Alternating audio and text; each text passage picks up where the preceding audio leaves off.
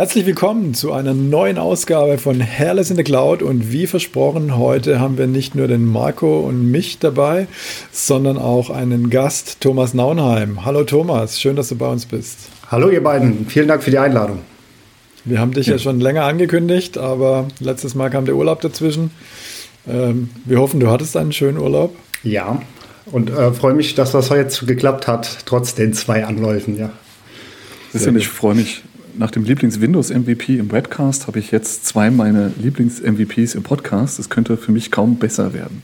Wow. Also Marco hat schon immer die Fähigkeit, einfach hier seine Buddies aufzubauen, oder? Wahnsinn, ja. Also schon cool. Genau. Sehr schön. Ich habe auch gehört, Marco, neben, neben der Tatsache, dass du dich bei den Leuten einschleimst, äh, schleimst du dich auch, schleimst du dich auch ähm, in den Produkten von Glückenkanja ein, richtig? Ja, auf jeden Fall. Also ich hätte jetzt auch, ich hätte heute angeboten, die, die, die Folge zu schneiden und natürlich ist eine, eine, eine dreiminütige Werbejingle vorne dran, um Connect zu kaufen mit einem günstigen Preis. Ihr müsst mindestens 250 Lizenzen abnehmen, sonst habe ich nichts davon. Ähm, aber wer da mir einen Gefallen tun will, ähm, connect.io, guckt mal äh, dahin und ähm, sagt, ihr habt von Marco davon gehört. Also da, da, da, kommen gleich mehrere Fragen äh, in mir hoch. Erstens, was ist Connect? Und zweitens, äh, was hast du damit zu tun? Genau, wir machen ja intern äh, jetzt ganz viele Champions. Wir suchen Leute, die sich für unsere Produkte interessieren und Connect ist eins unserer Produkte. Und natürlich ist Connect, weil ich das mache, richtig ein SharePoint-Produkt. Ja, das ist ein, Achtung, jetzt muss ich mich überwinden, super Zugriff auf SharePoint. Ja, also ist der beste Zugriff. Ja, also OneDrive kann da fast gar nichts gegen.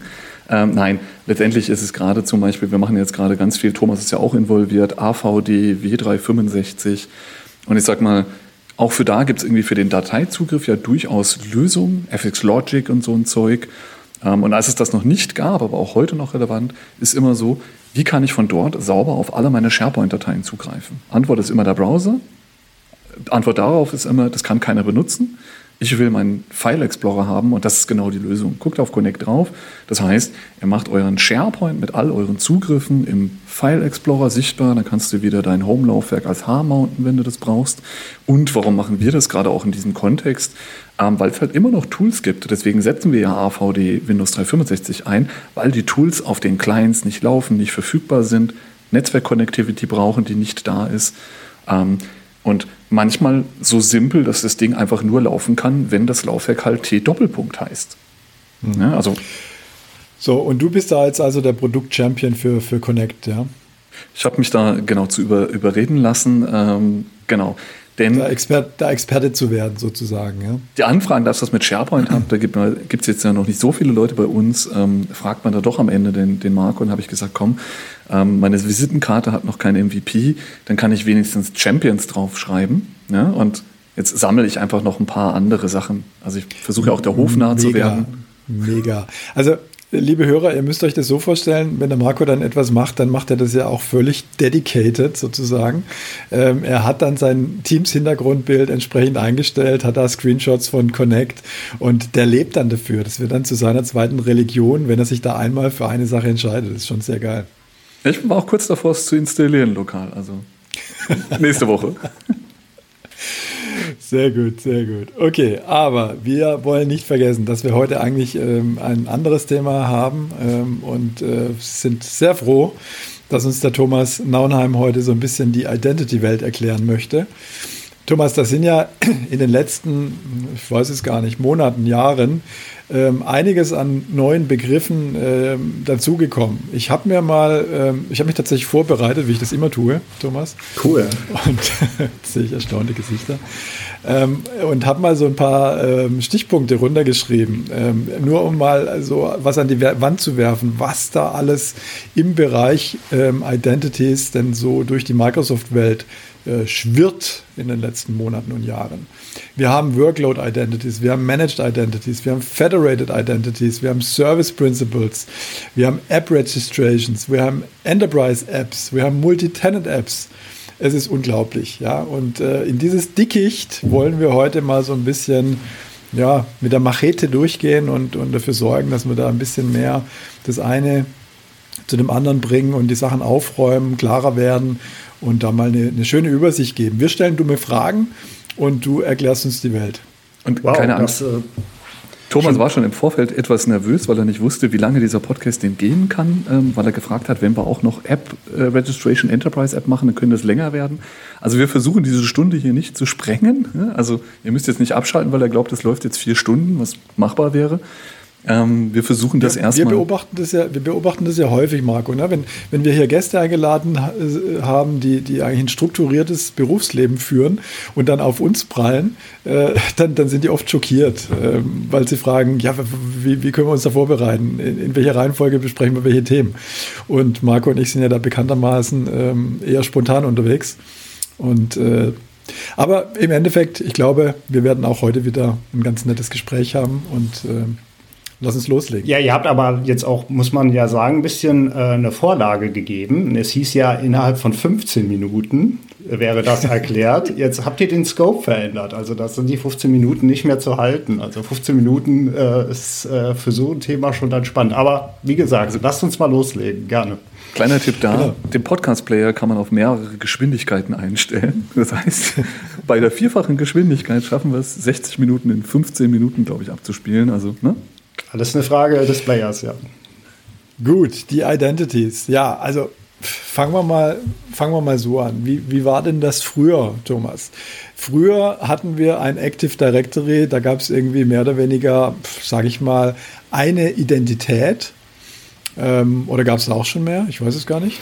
Na, also es, ähm, wie war es denn? Wir hatten Benutzerkonten und ähm, vielleicht schon mal so der erste Begriff, wenn wir ja immer von Benutzerkonten ähm, sprechen, dann habe ich früher immer so die Begriffe genommen, man hat so eine natürliche Person, die ein Benutzerkonto hat und man hat äh, technische Konten, was dann äh, schön als Service-Accounts ja zu übersetzen wäre.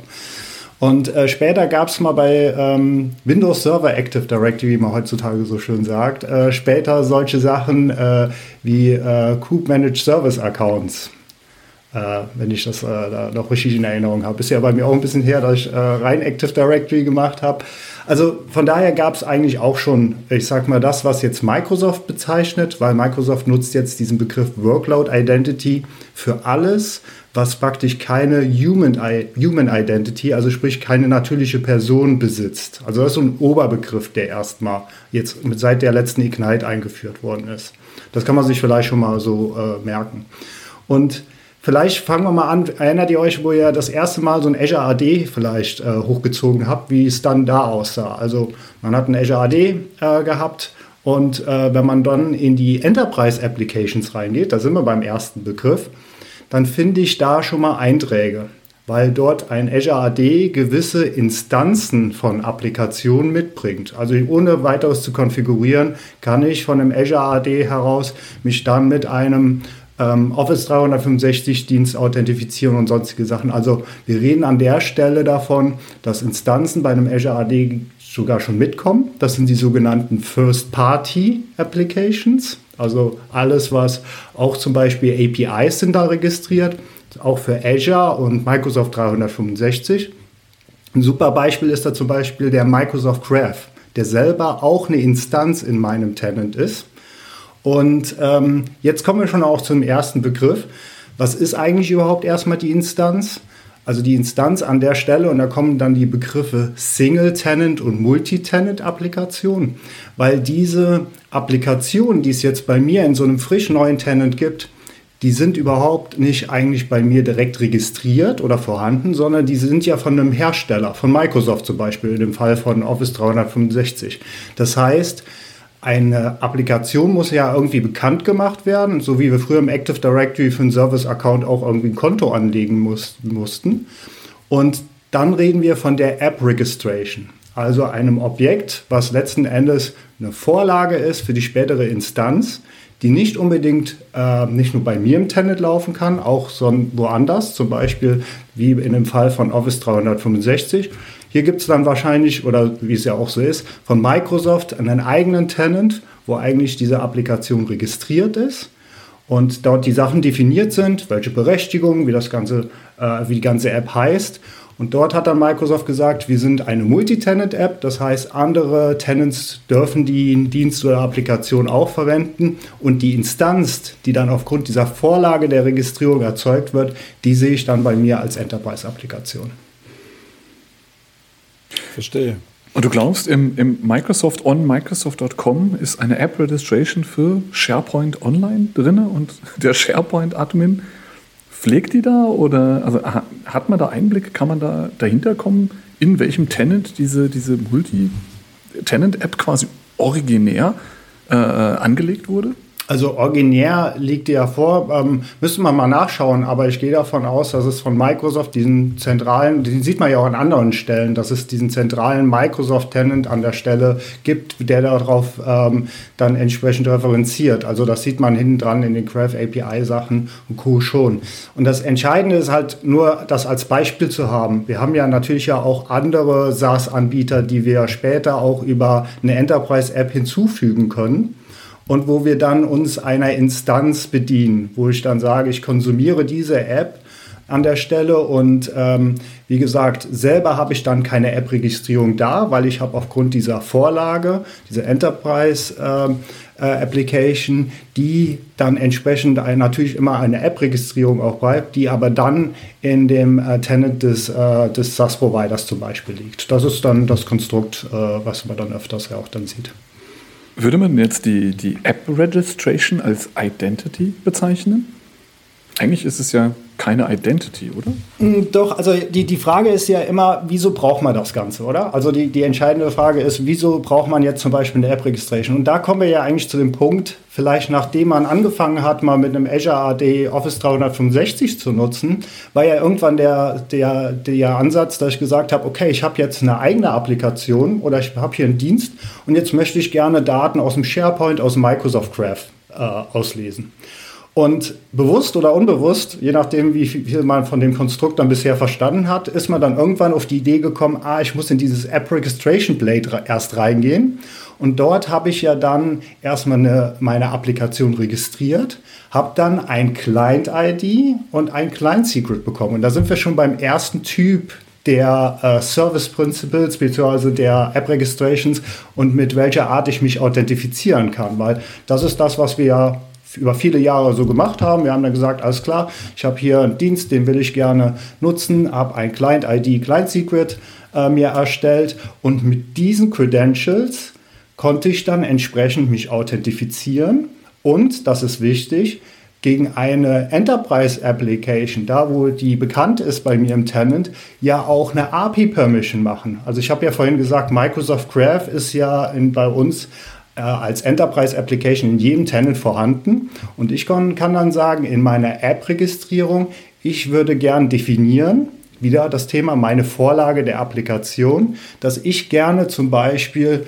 die Users aus dem, ähm, aus dem Microsoft Graph auslese. Und dann verweise ich letzten Endes auf die API Permissions, die in meiner Instanz von Microsoft Graph in dem Enterprise Application Konstrukt zu finden ist. So spielt das an der Stelle ein bisschen zusammen.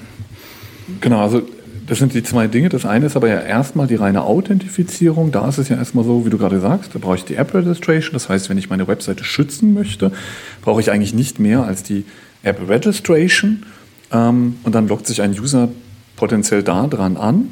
Ähm, aber eigentlich brauchst du ja noch gar keine Rechte. Das heißt, auf der eigentlichen Identity oder Service Principle, da liegt ja noch nichts. Erst wenn meine App im Namen des Users oder im Namen der Organisation irgendwo hingreifen will, dann muss ich diese API-Permissions vergeben. Aber für eine reine Authentifizierung, rein ein bisschen OAuth, würde die App Registration und die Enterprise App reichen ohne irgendwelche weiteren genau, Genau, wobei wir ja jetzt so ein bisschen das Thema schon äh, Consent und Delegierung und wie greife ich nachher auf die Daten zu streife und das vielleicht nur kurz erwähnt, der Vollständigkeit halber. Und das zeigt ja auch, wie verzweigt dieses Thema auch man abspringen kann. Ähm, es ist halt so, dass ähm, ja der User, der sich an meiner Applikation anmeldet, also wenn wir rein von der Authentifizierung sprechen, dass ja nicht das Spannende ist, sondern nachher er vielleicht hinten dran ja APIs aufruft, entweder Microsoft Graph oder eigene. Und dann gibt es ja zwei Arten, wie ich mit den weiteren Autorisierungen umgehen kann. Entweder ich sage, ich mache das im Auftrag des Users, also dass ich praktisch ein On-Behalf habe. Dann sprechen wir von den Delegated Permissions, dass ich dann entsprechend ein Token bekomme in dem Scope und von dem User, worauf ich dann weiter zugreifen kann. Oder worüber wir nachher auch sprechen werden, glaube ich, weil das der auch der sicherheitstechnisch spannendere und kritischere Fall ist, dass ich als Applikation, weil ich ein Daemon, ein Daemon bin, weil ich ein entsprechender Dienst habe, der ohne jetzt eine User-Authentifizierung was äh, tun soll, dann reden wir von der Applikationspermission, wo ich dann entsprechend dann selber sogar die Berechtigung habe, zum Beispiel auf alle User oder alle Dateien im Craft zuzugreifen. Ja, also das ist das Entscheidende. Das Erste, was ich im Grunde genommen mache, wenn ich so eine App-Registration mache, dann kann ich ja überlegen, erstmal, wo möchte ich überhaupt drauf zugreifen. Ja, gibt es verschiedene Schnittstellen. Ähm, äh, Graph hast du schon angesprochen, Defender for Endpoint wäre eine andere, um da irgendwie IOCs ähm, hochzuschreiben, Indicators of Compromise hochzuschreiben und solche Dinge. Und da ist die Aufteilung, die erste Frage, die ich da kriege in diesem Wizard ist, ob ich jetzt, ähm, wie du sagst, eine ähm, API-Permission ähm, zugreifen möchte oder ob ich eine Delegated Permission zugreifen möchte. Und ähm, in, im API-Fall, wie du jetzt gerade angesprochen hast, kriege ich dann sozusagen, kann ich dann einen, einen Username oder ein, eine Client-ID und ähm, ein, ein Secret kon konfigurieren und kann dann zum Beispiel von meinem PowerShell-Skript aus dieses ähm, Secret und diese Client-ID angeben und habe dann sozusagen die Verbindung aufgebaut. Ja? Genau. Also da passiert noch ein bisschen Magic dahinter, aber um es jetzt mal ganz platt auszudrücken, so ungefähr funktioniert das. Genau, und deshalb würde ich schon sagen, eine App-Registration, beziehungsweise nachher, wenn es dann äh, auch äh, Richtung Multitenant geht, dann habe ich ja auch diese Berechtigung gegebenenfalls in anderen Tenants, weil ich in der Multi-Tenant äh, Service Principle bin. Und äh, dann würde ich schon von einer Identität sprechen. Äh, und dann reden wir auch äh, von diesem neuen Begriff Workload Identity, weil mein PowerShell-Skript läuft jetzt nicht mit einer natürlichen Person-Authentifizierung, mit einer Human Identity, sondern hat jetzt selber eine Identität. Und die ist erstmal äh, dadurch ja ausgezeichnet, dass ich in dem Besitz von einem Client-ID und von einem Secret bin. Und wenn ich jetzt mal so diese Kombination sehe, also ich habe ja zum einen, wir haben jetzt immer über Client-ID und Secret gesprochen, ja, um, um die ähm, App zu, zu, ja, zuzugreifen. Äh, ist aber nicht die einzige Möglichkeit, genau. die einzige Authentifizierungsmöglichkeit. Jetzt würde mich mal interessieren, was haben wir denn noch für Authentifizierungsmöglichkeiten gegen die App Registration und welche Abhängigkeiten haben wir denn, falls wir welche haben, von diesen Authentifizierungsmöglichkeiten wie Client ID und Secret? Im Hintergrund dann dazu, ob wir mit äh, API Permissions arbeiten oder mit Delegated Permissions arbeiten. ja. ja. Oh, da sind ja schon mal ein paar Fragen. Also fangen wir vielleicht ja. ganz, äh, ganz äh, einfach an. Ähm, es ist ja auch immer ähm, entscheidend, wo ich nachher diese Credentials ja verwende. Weil wir werden nachher zu anderen Varianten kommen, die nicht in jeglichen Use Case auch funktionieren. Ein Client-ID, Client-Secret kann man sagen, hat erstmal den Vorteil, dass es äh, eigentlich immer funktioniert, dass ich da nicht besondere Abhängigkeiten habe, sondern das nutzen kann. Äh, sicherheitstechnisch ist es eine Katastrophe, weil ich habe irgendwie ein kleines Secret, was ich ja schützen muss. Ähm, und wenn das mir abhanden kommt, ähm, dann wird es halt sehr schnell unschön. Weil, und das Thema zur Seite nur kurz erwähnt, ähm, wir haben ja gegebenenfalls mit diesem Service Principle sehr, sehr privilegierte Rechte. Und ähm, bis vor kurzem und auch heute in einigen Punkten immer noch, können wir diesen nicht so schützen, wie wir das bei einem privilegierten Benutzer tun. Also Thema Zwei-Faktor-Authentifizierung, Passwordless, wird schwierig. Device Compliance, also dass wir explizit prüfen, ob der Host, worauf ich den Service Principle verwende, Intune compliant ist, geht nicht.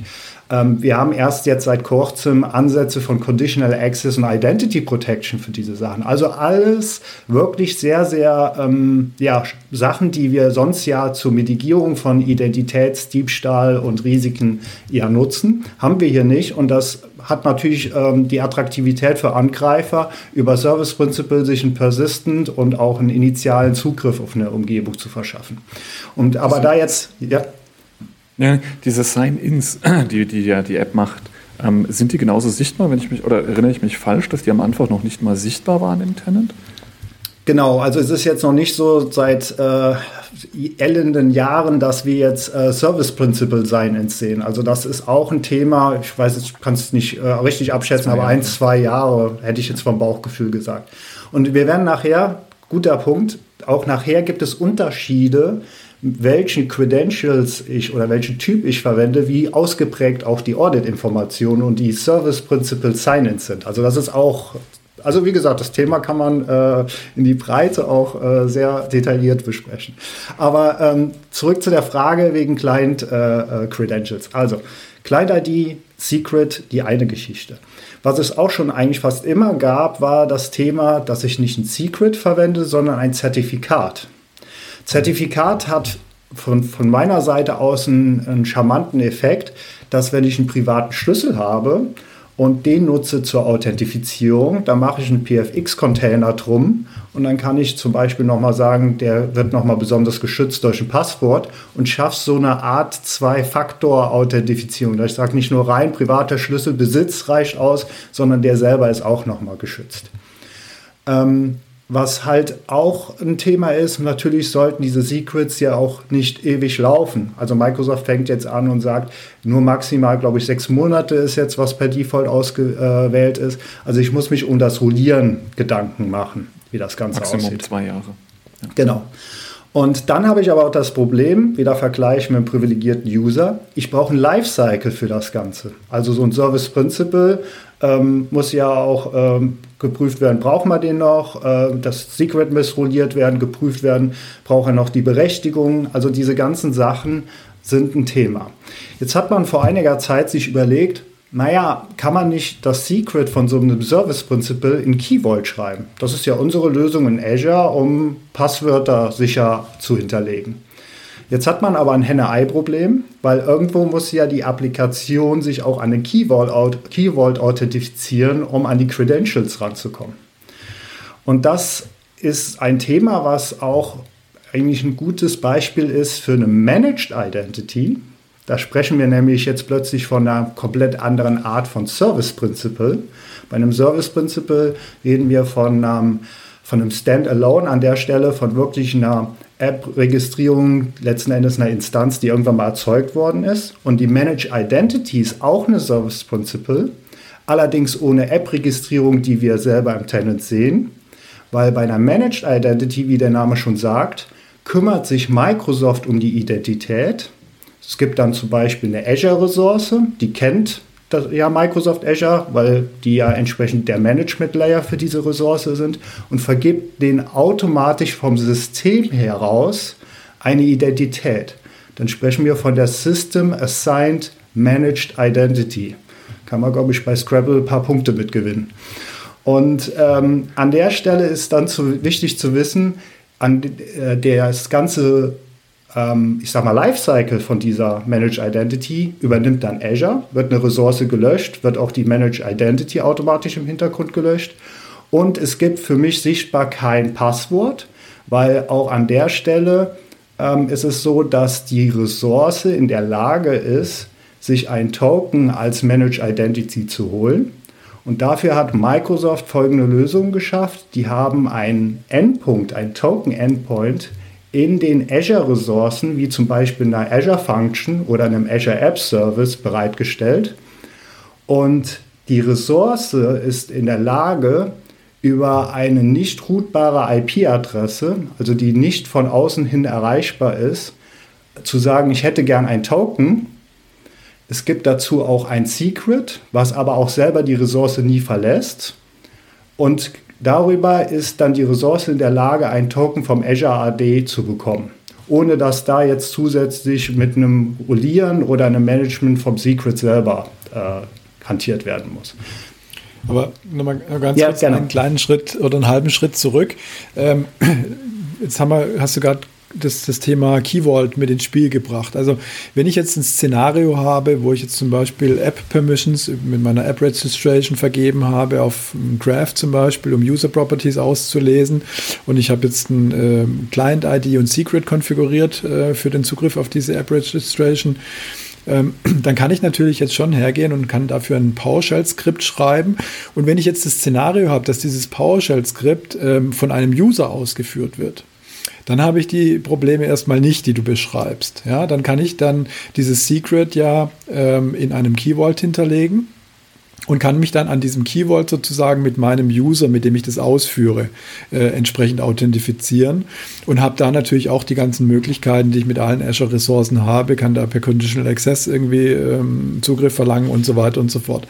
Also damit habe ich eine ganz, ganz nette Security, finde ich. Ähm, ich muss mich als, als User über CA an, an, an, der, äh, an dem Key Vault authentifizieren.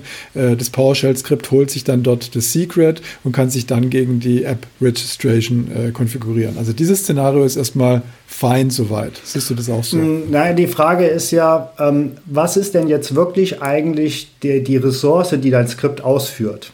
Ähm, also wir sprechen ja jetzt eher von einem seltenen Fall, der jetzt kein, äh, ich sag mal, richtiger produktiver Workload ist, weil normalerweise läuft ja ein Dienst nicht unbedingt in einem User-Kontext, sondern muss auch ohne eine User-Authentifizierung im Hintergrund ja Sachen machen. Ähm, bei dir jetzt in dem Fall, was du gerade skizzierst, wäre ja dennoch die Frage, läuft vielleicht nachher nicht das äh, PowerShell-Skript in einer Azure-Function oder in einer Pipeline oder in sonstigen Sachen und ich kann dann selber der Identität der Ressource die Rechte geben. Weil was ich jetzt gerade geschildert habe mit Manage Identity, war ja jetzt erstmal nur eine Brücke, weil ich hole mir eine Manage Identity, um an den Key Vault das Secret zu bekommen. Aber eigentlich sollte es doch unser Ziel sein, dass wir sogar vielleicht gar keine Service Principle brauchen, sondern ich sage, ich berechtige direkt die Ressource, weil jetzt mit der Manage Identity hat plötzlich ja meine Ressource eine eigene Identität und ich bräuchte den Service Principle im klassischen Sinne ja nicht mehr. Sondern würde sagen, okay, ich habe hier meine Manage Identity, meine PowerShell Azure Function, wo die Sachen drin ausgeführt werden und der gebe ich direkt die Rechte und muss nicht nochmal zusätzlich einen Service Principle mit Lifecycle und Key Rotation mir äh, überlegen. Also das wäre... In deinem, in deinem Fall, Jan, genau, war das schon eine ganz elegante Lösung, mir auf den Key Vault äh, zu verfassen, damit genau. es nicht lokal liegt. Aber es ändert ja immer noch nichts daran, dass das Secret natürlich das anschließend dann vielleicht von deiner Maschine gehackt wurde, wiederum von überall einsetzbar ist. Also du hast eine genau. geschickte Variante gemacht, das quasi lokal nicht irgendwie noch per DAPI oder so zu sichern, um das zu mhm. schützen, aber das Skript muss es verwenden und in dem Moment ist es natürlich angreifbar. Ja. Und ich glaube, das ist das, was Thomas ja gerade sagt. Wenn wir das jetzt auf so ein Managed Principle umstellen, dann gibt es dieses Secret eigentlich nirgends. Ja, das heißt, es ist klar, dass dieses Principle, das wir in der Azure Function verwenden, das kann nicht eben mal auf deiner lokalen Maschine benutzt, missbraucht werden mit, ich muss ganz kurz mal debuggen, lass mich mal lokal machen. Mhm. Ja, und ich glaube, das ist, glaube ich, der, der äh, große Vorteil daran. Bevor wir jetzt noch einen Schritt weitergehen, äh, ich glaube, ich weiß ja, worauf du jetzt hinaus willst, langsam, Thomas. Ähm, bevor wir jetzt noch einen Schritt weitergehen, was ist denn eine Managed Identity dann ganz konkret? Ja, was, wo, wo sehe ich die denn? Äh, wie kann ich die denn anlegen und wie kann ich die denn benutzen? Genau, also die Managed Identity, wie ich schon vorhin sagte, ist erstmal auch ein Service Principle. Also das ist auch eine Instanz letzten Endes, die ich bei mir in, ähm, im Azure AD sehe. Also wenn ihr jetzt ins Portal gehen würdet, Enterprise Application, müsst ihr nur aufpassen, dass der Filter mal wieder ordentlich ausgewählt ist. Das ist ja so der Klassiker. Aber ihr seht selber nicht die App Registration, weil die eigentliche Vorlage der Instanz, wo auch drin steht, was ist mein Secret, das managt Microsoft für uns. Deshalb sehen wir das an der Stelle nicht. Einen wie ich vorhin sagte, System Assigned Managed Identity, also eine Managed Identity, die Azure in Bezug auf eine Ressource ausstellt, hat immer eine 1 zu 1 Zuweisung. Das heißt, ich kann die selber erstmal nicht äh, komplett selber steuern, sondern ich gehe in die Ressource von Azure und sage, bitte Azure gibt dieser Ressource eine Managed Identity. Und dann wird die an der Stelle zugewiesen. Jetzt ist aber die Welt nicht ganz so einfach, wie sie ist, sondern es gibt noch eine zweite Art von Managed Identity und das ist die sogenannte User Assigned Managed Identity. Was hat sich das damit auf sich? Ähm, ich habe vorhin von einer 1 zu 1 äh, Beziehung gesprochen. Jetzt gibt es aber Fälle, wo ich auch eine ähm, Mehrfachzuweisung haben will, wie zum Beispiel ein Cluster mit mehreren virtuellen Maschinen. Und diesen will ich gerne die Möglichkeit geben, dass sie die gleiche Identität teilen, um dann denen die Rechte zum Beispiel auf eine Azure-Ressource oder den Craft zu geben. Und an der Stelle, wie der Name schon sagt, ist der User der Verantwortliche. der legt im Microsoft Azure eine Ressource an mit dem Namen User Assigned Managed Identity und kann diese ähm, Managed Identity dann mehreren Azure-Ressourcen zuweisen. Nach wie vor weiterer Typ von einem Service Principle. Ich sehe keine App Registration. Ich habe den Vorteil, ich kann die auch für mehrere Ressourcen teilen, was super ist, bei, wie gesagt, Multitier, Cluster, wie auch immer. Hat aber den Nachteil, ich verliere den Lifecycle, wo sich eigentlich Azure drum kümmert. Weil ja jetzt keine 1 zu 1 Zuordnung ist. Wenn jetzt morgen irgendwie meine, äh, meine Maschine gelöscht wird, dann würde ja Azure jetzt nicht automatisch diese User Assigned Managed Identity löschen, weil die ja über mehrere geteilt sein könnte. Also das heißt, ich verliere den, die Funktion des automatischen Lifecycles, der ja eigentlich so schön an der Managed Identity ist. Es kommt sehr auf die, die Anwendung drauf an. Das war gerade das, also eine Azure Function, gerade im, im Serverless-Modell, der spawnt ja durchaus 1000 Maschinen, ne, das sind glaube ich eher 400. Ähm, da funktioniert das noch, aber gerade genau, wenn ich die, die Function jetzt zwei- oder dreimal aufbauen will pro Region und es ist eigentlich immer dieselbe, hat nur einen anderen Endpunkt, das ist dein, dein Cluster-Modell, auch auf einer nicht-Windows- oder ähnlichen Maschine. Ähm, genau, dann habe ich einfach das Problem, irgendwie müssen die ja dasselbe haben. Sonst die andere Alternative, ich kann natürlich pro Instanz äh, äh eine System Generated verwenden, muss halt mehrfach ähm, die Berechtigung, die Autorisierung machen. Das ist natürlich auch keinen Spaß. Mhm. Und was halt wirklich richtig cool ist, das müssen wir nochmal hier erwähnen, ähm, wir haben ja jetzt immer von Azure-Ressourcen gesprochen. Jetzt gibt es aber ja sowas Cooles wie Azure Arc. Azure Arc ermöglicht uns ja auch On-Premises und Maschinen, die nicht in Azure stehen, ja zu verwalten. Und alle mit Azure Arc ähm, verbundenen Maschinen, Ressourcen, haben auch die Möglichkeit, eine Managed Identity zu bekommen, weil wieder das Grundprinzip hinten dran ist, ähm, Azure kennt ja die Ressourcen und kann deshalb äh, eine Identität denen ausstellen. Und das finde ich halt wiederum spannend, weil das zeigt uns die Möglichkeit, dass, wie gesagt, Managed Identities müssen die Azure-Ressourcen unterstützen. Das muss man auch nochmal als Notiz sagen. Aber es gibt auch die Möglichkeit, dass ich die außerhalb von Azure, wie gesagt, über Azure Arc verbundene Ressourcen auch nutzen kann. Hast du da ein Anwendungsbeispiel dafür? Wofür brauche ich jetzt ähm, eine Managed Identity im On-Premises-Bereich? Ja, super Beispiel, was wir ja aus dem CSOC heraus kennen, ist ja mit Agenten, um Logs zu collecten. Und der neue ähm, Azure Monitor Agent zum Beispiel an der Stelle, der nutzt die Managed Identity zur Authentifizierung gegenüber dem Log Analytics Workspace. Also früher war das immer so ein Workspace, ID und Key, die man ähm, mehr oder weniger im Hintergrund da verwendet hat. Und jetzt ist äh, der schöne Vorteil, dass man hier die Managed Identity für die Authentifizierung nimmt. Weil jetzt hat ja jetzt praktisch meine, mein Server, der Daten, also Logs an Log Analytics schicken äh, soll, bereits schon eine Identität. Ich brauche also keinen Shared Access Key oder sonst irgendwas, womit ich dann entsprechend mich äh, an der Azure-Ressource authentifiziere. Dafür muss ich nur Azure Arc ausrollen. Beziehungsweise die Maschine in Azure Arc onboarden, ja. Okay.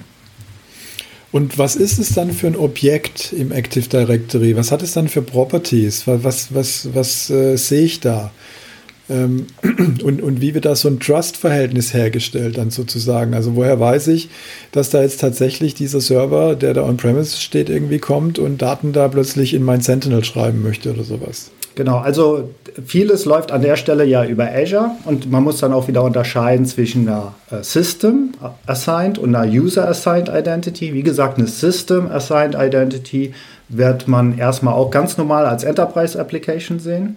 Und äh, an der Stelle ähm, ist passiert die ganze Magie im Hintergrund, also diese Azure-Ressource, die angelegt wird und wo ich dann auch in der Konfiguration in Azure sage, hier, die soll eine Managed Identity bekommen. Das wird dann an der Azure-Ressource hinterlegt und anschließend geht äh, Azure hin und legt dann entsprechend diese, diesen Trust an in Form halt dieses Service Principles, also der Instanz der äh, Managed Identity in Azure AD.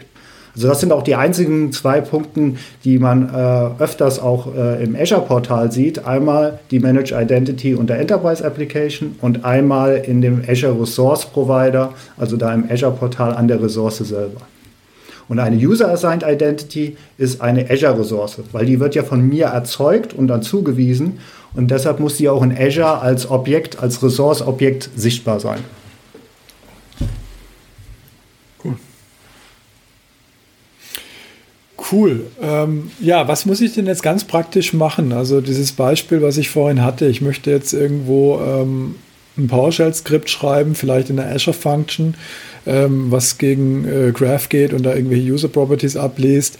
Was muss ich jetzt denn tun, um dieses Szenario mit einer Managed Identity aufzubauen? Ähm, wie, komme ich denn zu der Managed Identity? Genau, also ich ähm, habe dann meine Azure Function, die ich ähm, ja deploye, um dort meinen Code auszuführen. Und ähm, dann würde ich hingehen im Azure-Portal äh, sagen, ich hätte gerne eine System Assigned Identity, weil ich hätte vielleicht eine 1 zu 1 Zuordnung. Und ab dem Moment ist eigentlich ähm, alles schon soweit getan. Natürlich brauche ich ja jetzt meine Berechtigung, vielleicht meine Applikationsberechtigung, wie wir es vorhin hatten, Application Permission, damit ich äh, von der Azure Function, ohne dass sich ein User anmeldet, ja dann zum Beispiel gegen eine Graph API arbeiten kann. Jetzt ist der Haken an der Geschichte. Es gibt leider über die Oberfläche keine Möglichkeit, dass ich einer Managed Identity eine Microsoft Graph Permission geben kann. Da ist PowerShell gefragt. Da muss man äh, an der Stelle hingehen und die dann über die PowerShell entsprechend äh, setzen. Und rein technisch vom Ablauf ist es dann wichtig zu wissen, dass ich ja ähm, zum Beispiel, wenn du in PowerShell das Azure PowerShell Modul verwendest, dass ich dann einen Parameter habe, der minus Identity heißt und dass Microsoft die Arbeit für uns übernommen hat, dass die dann praktisch lokal ich habe ja von dieser nicht routbaren IP-Adresse genannt, die der Endpunkt ist, um die Tokens auszustellen, dass mhm. dein Skript weiß, ich renne jetzt nicht gegen den Token-Endpoint vom Azure AD, sondern ich spreche jetzt mit der lokalen Instanz für die Managed Identity, um darüber meine Tokens anzufragen und nicht rauszugehen und gegen Azure AD zu gehen, weil Azure AD würde sagen, bitte Benutzername, Passwort, ansonsten kriegst du nichts von mir. Also das sind die Sachen, die man wissen muss, ja. Ja, noch so ein Hinweis, denn wie gesagt, als ich das erste Mal mit in Berührung gekommen bin, das klang ja hervorragend, aber der typische Developer, gerade wenn er das nicht jeden Tag macht, kommt natürlich wieder vor die Hürde mit, naja, was mache ich aber dann während der Development-Zeit? Also mache ich dann mein Staging einfach immer noch mit Client ID und Secret und verwende das da oben? Ähm, also das hat mich dann teilweise schon auf, auf äh, ja, Abwägen geführt. Ähm, aber ich glaube, auch dort gibt es mittlerweile, bin ich nicht drin, ich weiß nicht, ob du das weißt, ich glaube, da gibt es jetzt zum Beispiel auch gerade für Visual Studio wieder ähm, eine Visual Studio gemanagte äh, Identity. Der kann dann quasi einfach per Config sagen, hey, ich muss jetzt hier nicht User ID in Secret machen, sondern ich kann sagen, du holst dir deinen Token irgendwie magically vom Visual Studio. Ähm, oder hast du da einfach andere Erfahrungen oder äh, Empfehlungen, wie der Developer, der jetzt in der Cloud eine Managed Identity verwendet, wie er denn lokal das alles testet und debuggt? Ja, das ähm, ist eine gute Frage. Mit lokal kenne ich mich jetzt nicht so aus. Also wir selber, die jetzt mit Automatisierungen zu tun haben, machen ja sehr viel Sachen in der Pipeline selber und testen ja dann zum Beispiel auch äh, in der Pipeline. Und ähm, da, da muss ich halt sagen, da stellt sich halt das Problem nicht, weil ich dann halt einfach schon eine Ressource habe, ich habe auch schon von Leuten gehört, die eine virtuelle Maschine bei sich haben, die über Arc onboarden, darüber eine Managed Identity bekommen und einfach den Code entsprechend dann in der virtuellen Maschine ausführen lassen, um das dort zu testen. Weil durch Azure Arc könnte ich ja beliebige virtuelle Maschine auf meine Entwicklungsmaschine auch praktisch onboarden, damit sie eine Managed Identity bekommen. Es hat einfach nochmal der Hinweis, wie gesagt, von der Security her klingt es so einfach und wir präferieren das ja auch und empfehlen das ja dann sogar nur wenn ihr euch damit beschäftigt, wie gesagt, das sind so die Hürden, wo man dann erstmal hinkommt und sagt, okay, ich habe das jetzt hier gebaut. Wie mache ich das? Die erste Hürde war das gleich, was du gesagt hast, mit, dann weise ich dem mal schnell die Graph Permissions zu und dann so, äh, jetzt musste genau. ich erstmal wieder PowerShell lernen. Das PowerShell ist auch nicht das intuitivste für dieses Szenario. Ähm, aber grundsätzlich, wie gesagt, einfach da nochmal drauf achten. Ähm, wir reden das hier nicht nur so schön, das ist eine schöne Sache, aber Security kommt in der Regel immer at cost und unter anderem ist es dann halt auch nochmal, ich muss dann halt für mein Development durchaus noch eine Lösung finden. Und da gibt es mittlerweile, ich sag mal, als das ganz am Anfang ganz neu war, gab es das nicht. Da war das schwieriger. Jetzt sind wir auch schon wieder eine weiter. Ich weiß nicht, weißt du, wie lange es Managed Service Identity schon gibt? Schon relativ lange, also schon einige drei Jahre. Jahre getippt. Ja, vielleicht sogar sogar ein bisschen länger noch, ja. Okay, genau. Also Dafür ist es auch besser geworden. Also von daher klar die Empfehlung auch an Leute, die Skripte entwickeln oder generell Development machen, auch Kleinigkeiten. Ähm, wie gesagt, auch dort ist für euch eigentlich eine Lösung vorhanden. Man muss es halt nochmal googeln. Jetzt hast du vorhin gesagt, naja, äh, Managed Identities sind ja schon eine coole Geschichte. Ähm, schöner wäre es natürlich, wenn man jetzt ähm, den Workload oder die eigentliche Ressource direkt berechtigen könnte, mhm. sozusagen. Ähm, Gibt es denn da auch eine Lösung, Thomas? Ja, genau. Also wir müssen jetzt noch mal ein bisschen aufpassen und separieren, weil es, äh, wir haben ja gerade gesagt, Sicherheit äh, können wir dadurch erreichen. Allerdings noch mal ein Hinweis. Ich hatte gesprochen, dass wir ja ähm, innerhalb der Ressource Zugriff auf diesen Endpunkt haben, um die Tokens zu bekommen. Wichtig zu erwähnen, alles, was ich dann lokal anmelden kann, und im Kontext des Codes ausgeführt wird, hat auch die Möglichkeit, ohne Passwort an den Token ranzukommen. Also das ist auch nochmal wichtig zu wissen. Das Thema äh, Code Security, die äh, Absicherung der Ressource wird dadurch jetzt nicht weniger, äh, sondern muss man durchaus auch mit betrachten.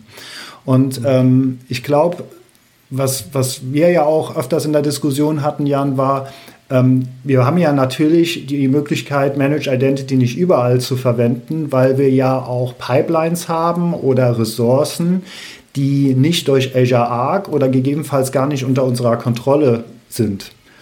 Und äh, worauf du, glaube ich, auch anspielst, ist dann, da sind wir bei dem dritten Punkt äh, von den verschiedenen. Das ist bestimmt, bestimmt schon der fünfte. Fünfte, okay, muss man auch mitzählen.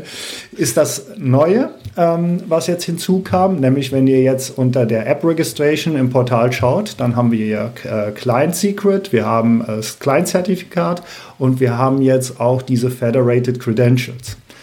Und äh, genau, diese Federated Credentials ist eigentlich so ein bisschen die Idee von Microsoft zu sagen, okay, ich habe jetzt ähm, die Ressourcen, ähm, die vielleicht auch von jemand anderes äh, ausgeführt werden. Und da nehme ich immer gern als Beispiel, was hier unterstützt wird, die GitHub Actions. Weil bei einer GitHub Action ist es so, ich habe mein Repository bei GitHub und habe von GitHub bereitgestellte Agents, also wie sie auch in GitHub heißen, äh, die Runners und lasse darauf meinen Code ausführen und will innerhalb meines Codes jetzt hingehen und zum Beispiel Azure-Ressourcen deployen. Also Terraform provisioniert an der Stelle zum Beispiel mit Infrastructure as Code entsprechende Ressourcen. Und Managed Identities könnte ich jetzt nur verwenden, wenn ich zu, äh, zu meinen Runners hingehe und die bei mir in der Infrastruktur laufen lasse und die entweder in Arc onboarde oder die in Azure laufen lasse. Das würde jetzt kein Mensch machen, weil ich kriege die ja von GitHub, ist viel einfacher. Und ähm, was sich Microsoft da ausgedacht hat oder jetzt unterstützt hat, ist Bestandteil vom OpenID Connect Standard, also keine Erfindung von Microsoft, sondern die Idee, dass man sagt, GitHub selber betreibt ja auch einen Identity Provider, also so wie Azure AD. Und die Pipeline, also die Automatisierung, die da läuft, die hat auch schon einen Token, also eine Identität. Also die läuft im authentifizierten Kontext, weil sie muss zum Beispiel aus dem GitHub mein Code auschecken, um das als Repository entsprechend anzusprechen oder Daten da auch wieder rein zu, äh, durch einen Pull-Request äh, reinzubringen. Und dort hat jetzt Microsoft die Idee gehabt, beziehungsweise OpenID Connect Standard, dass ich mit meinem Token vom ähm, GitHub komme, das dem Azure AD vorzeige, dass Azure AD das gegen Merkmale prüft, die in dem Token als Claim drin sind. Diesem vertraut, da sind wir beim Thema, wir vertrauen dem Identitätsprovider GitHub und den Informationen, die in dem Token drin sind und im Gegenzug zu diesem validen Token, was ich ihm vorzeige von GitHub, kriege ich im Gegenzug mein Azure AD Token. Der Vorteil ist, ich brauche keine Secrets mehr. Ich konfiguriere als Federated Credential im Azure AD nur die Merkmale, die in diesem Claim vorhanden sein müssen. Das ist zum Beispiel, wer ist der Aussteller des Tokens? Äh, was sind für Eigenschaften drin, wie welche GitHub-Organisation, welche GitHub-Repository äh, und eine Entität. Also ist das jetzt entsprechend ein bestimmter Branch oder eine gewisse Umgebung, die von GitHub das aufruft. Und dann habe ich halt eine Möglichkeit, diesen Token zu validieren. Das macht dann auch Azure AD, holt den GitHub-Token und sagt, okay, hier kennst du den äh, Token, lieber GitHub IDP. Und dann gibt es einmal zurück den Azure AD-Token und dann habe ich dann die Möglichkeit, dagegen mich ohne weitere Credentials zu authentifizieren. Das heißt, man verlässt sich hier eigentlich von AAD-Seite aus auf ähm, simple Properties ähm, eines Objektes, ja, zum Beispiel der Name einer GitHub-Organisation ähm, und hat keine Not, hier mehr zu authentifizieren, weil wir diese Keychain haben sozusagen, weil wir einmal den Trust haben zwischen dem AAD und dem GitHub und dann eben äh, gesagt haben, naja, wenn da ein Authentifizierungstoken kommt von GitHub, dann äh, vertrauen wir der Gesamtkette sozusagen ähm, dann brauchen wir nur noch hier auf dieses simple Property zu schauen, um dann die Zuordnung richtig machen zu können. Ja, das, ich würde jetzt sagen, da passiert halt schon ein bisschen, weil du kannst ja nicht einfach irgendeinen Token vorzeigen, sondern ähm, GitHub signiert ja den Token und der, der vorgezeigt wird, kann dann an der Stelle nicht manipuliert werden, sonst würde die Signatur ja nicht mehr stimmen. Und Azure AD prüft auch gegen den GitHub IDP, ob der Token valide ist.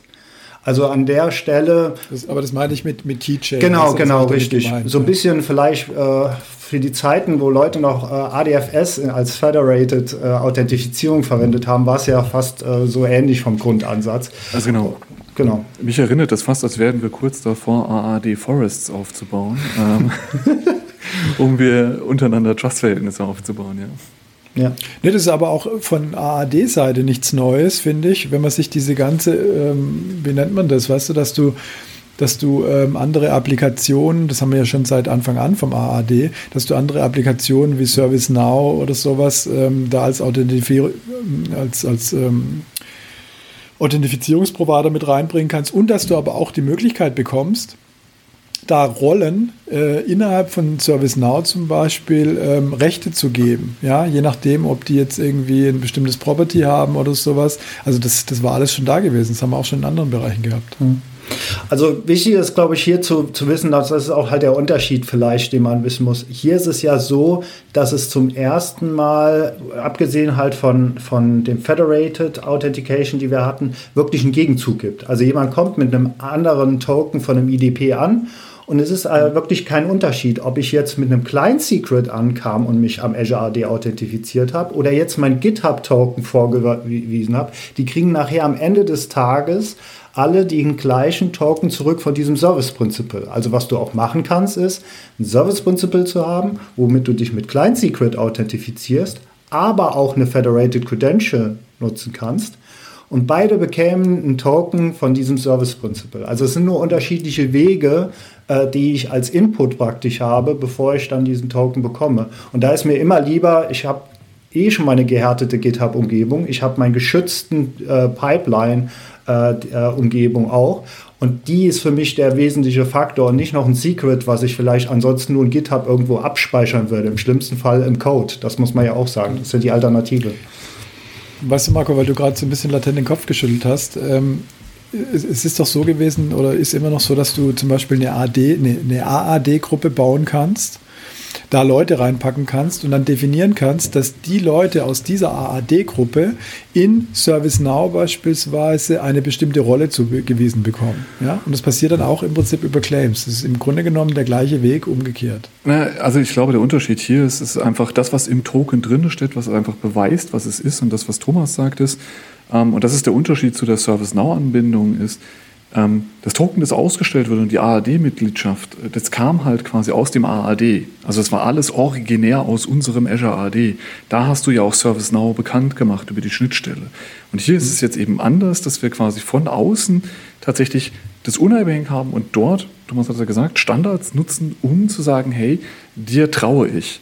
Denn ServiceNow war ja so, dass du dich gegen ServiceNow angemeldet hast. Und dann hat er gesagt, melde dich mal beim Azure AD an, da kriegst du deinen Token. Und an der Stelle gab es noch Magic. Und der konnte auch noch mehr Daten haben. Und dann passierte die Autorisierung in ServiceNow. Und der hatte noch mal was, da gab es auch noch mit User-Provisionierung Zeug. Also ich glaube, es ist schon noch ein bisschen anders an der Stelle. Ähm, aber da sind wir genau in den Tiefen dieser ganzen Welt. Da bedeutet ein Begriff, ein Buchstabe schon wieder ganz was anderes. Und ich mhm. will auch nicht behaupten, dass ich das voll durchblickt habe. Ähm, aber genau, das ist von der Analogie her hast du recht, es wirkt ähnlich. Aber das eine ist, glaube ich, originär das AAD, was es schon sehr lange konnte. Ähm, und hier ist es jetzt so, dass einfach eine andere Identität, die sich von außen ausweisen kann. Weil bisher ist es so, dass sich ServiceNow nicht mit seinen Credentials ausweist, sondern ServiceNow an der Stelle wäre eine, eine ähm, Multi-Tenant-App, ähm, die bei dir da ist und die nehmen ihr Secret, ja, das sie quasi in ihrem AAD definiert haben und kommen dazu. Deswegen war es eine reine geschlossene AAD-Welt. Mhm. Also für Multicloud-Themen ist das natürlich jetzt äh, bahnbrechend, weil wir jetzt halt hingehen und sagen, wir müssen nicht nochmal irgendwelche Credentials zusätzlich ausstellen, sondern wir bauen, wie, es du sagtest, Jan, eine Kette auf, wo wir vertrauen. Natürlich muss dann der IDP von GitHub auch sicher sein. Der muss auch unsere Standards erfüllen, die wir an Erwartungen haben für, für eine Authentifizierung. Aber ansonsten ist das halt schon äh, ähm, wegweisend, finde ich, um diese Interoperabilität zwischen den Multicloud-Anbietern halt zu gewährleisten. Persönlich reicht mir eine Cloud. Äh, bis ich Multicloud mache, vielleicht bin ich dann in Rente. ja. Gut, jetzt müssen wir mal auf die äh, Übersicht schauen. Äh, wir haben also festgestellt, dass die Workload Identities eigentlich so ein bisschen ein Überbegriff sind, Thomas. Genau. Über all das, was eben jetzt keine natürliche Person, wie du es genannt hast, äh, ist. Ja. Ähm, also ein Großteil von dem, über den wir heute geredet haben, Managed Identities, äh, Federated Identities, Service Principles, all das sind Workload Identities, genau. richtig?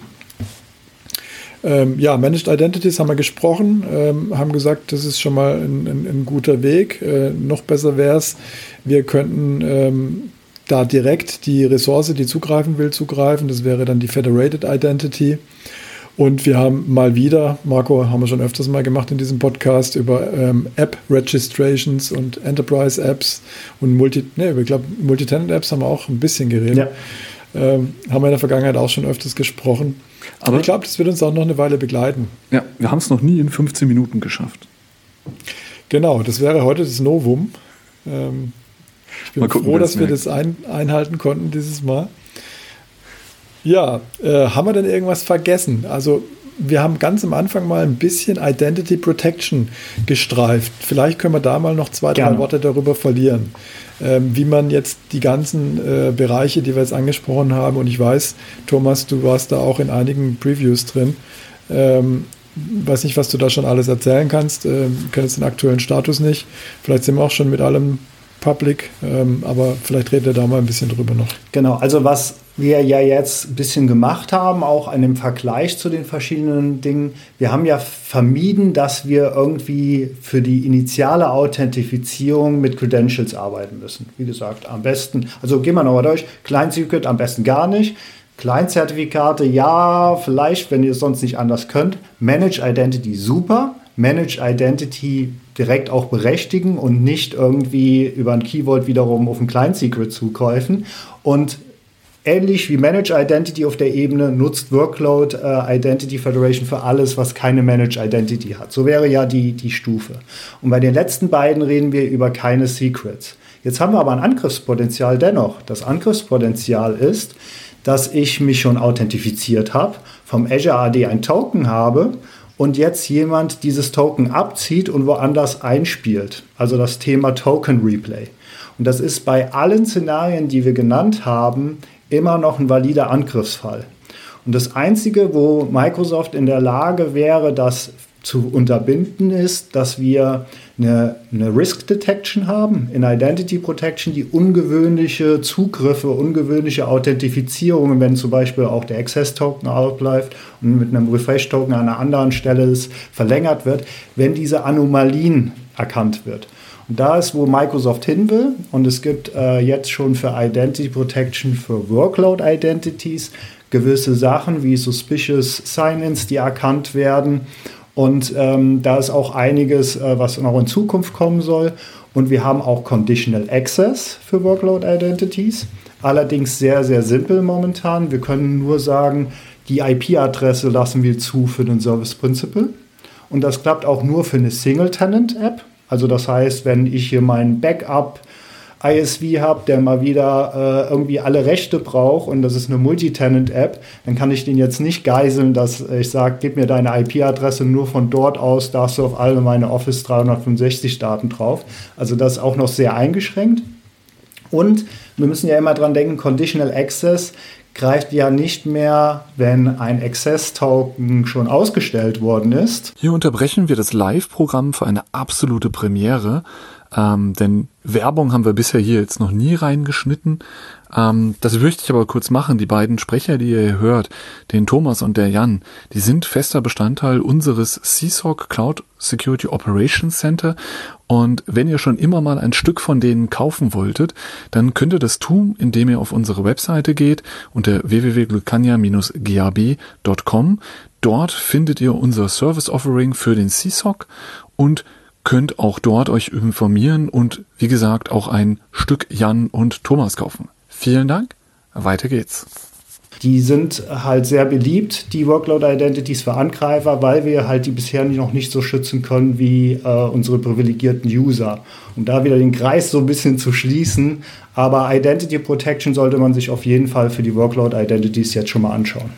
Aber da zwei Fragen. Das heißt, für den User kann ich ja Revoke Tokens machen? Das heißt, du sagst, für, für die Workload-Identities gibt es das nicht. Das heißt, das Token, das da draußen ist, ist gültig, bis es inhärent seine, aufgrund seiner Laufzeit seine Berechtigung. Das ist nach meinem Stand momentan noch der Fall, ja. Dann das letzte für, für, Identity Protection. Wir haben ja das heute schon quasi, wenn das Passwort in der Passwortdatenbank auftaucht. Das wird auch offensichtlich, wenn Client Secrets oder Zertifikate, die im Azure AD sind, ähm, in einem Passwort-Dump auftauchen. Also gibt es sowas schon für Workload Identities? Nein. Auch nicht, okay. Vielleicht muss ich da mal ein, äh, wie heißt es? Nee, User Voice heißt es ja nicht mehr. Ein User Voice Eintrag. Also vielleicht allgemein kann man sagen, und das hat, ähm, wurde ja auf der Ignite so gesagt, die Aussage von Microsoft, wir wollen unsere Workload Identities so schützen wie unsere privilegierten Identitäten, also die von natürlichen Personen ist eine ganz klare Ausrichtung. Wir sehen ja jetzt Conditional Access in Anfangsstufen, Identity Protection in Anfangsstufen. Also niemand dürfte überrascht sein, wenn später da die Sachen noch sehr stark in die Richtung weitergehen. Cool. Super. Also, ich bin mir sicher, du warst nicht das letzte Mal bei uns zu Gast gewesen, Thomas. Es gibt so viele Themen, über die wir äh, sprechen können. Mir fällt, fällt da äh, POR ein, das Thema POR, Privileged Access Workstation. Cool. Ja. Ähm, andere Identity-Themen, die wir heute nicht gestreift haben, ähm, ganze Thema GitHub Automation. Also da gäbe es noch einige Themen, die wir hier anreißen könnten und äh, wo wir dich sehr, sehr gerne äh, in Zukunft wieder einladen werden. Ja, du hast immer gerne. Gemerkt, deine Urlaubspläne bitte immer mit Jan abstimmen demnächst. Ne? Das, nicht, dass wir wieder einen Podcast planen, du bist dann nicht da. Das stimmt, nee, also ich werde das die Urlaubsanträge dann vorlegen. Ständig. Genau. Sehr gut. Ja, dann vielen Dank, Thomas. Äh, Gerne. Marco, wir ähm, überlegen noch, wer heute schneiden darf und äh, freuen uns dann vielleicht auf nächste Woche zum nächsten Podcast. Alles klar. Ciao, ciao. Tschüss. Ciao.